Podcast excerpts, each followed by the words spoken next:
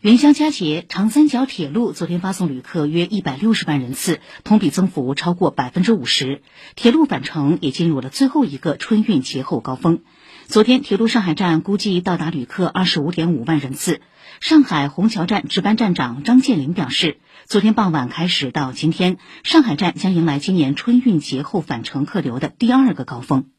应该说，二零二三年的整个一个节前出发也好，包括节后到达的这个客流的一个整体水平，铁路部门已经基本和二零一九年持平。民航方面也迎来出行高峰。昨天，上海两大机场共执行进出港航班一千六百九十架次，其中浦东机场一千零二十二架次，虹桥机场六百六十八架次。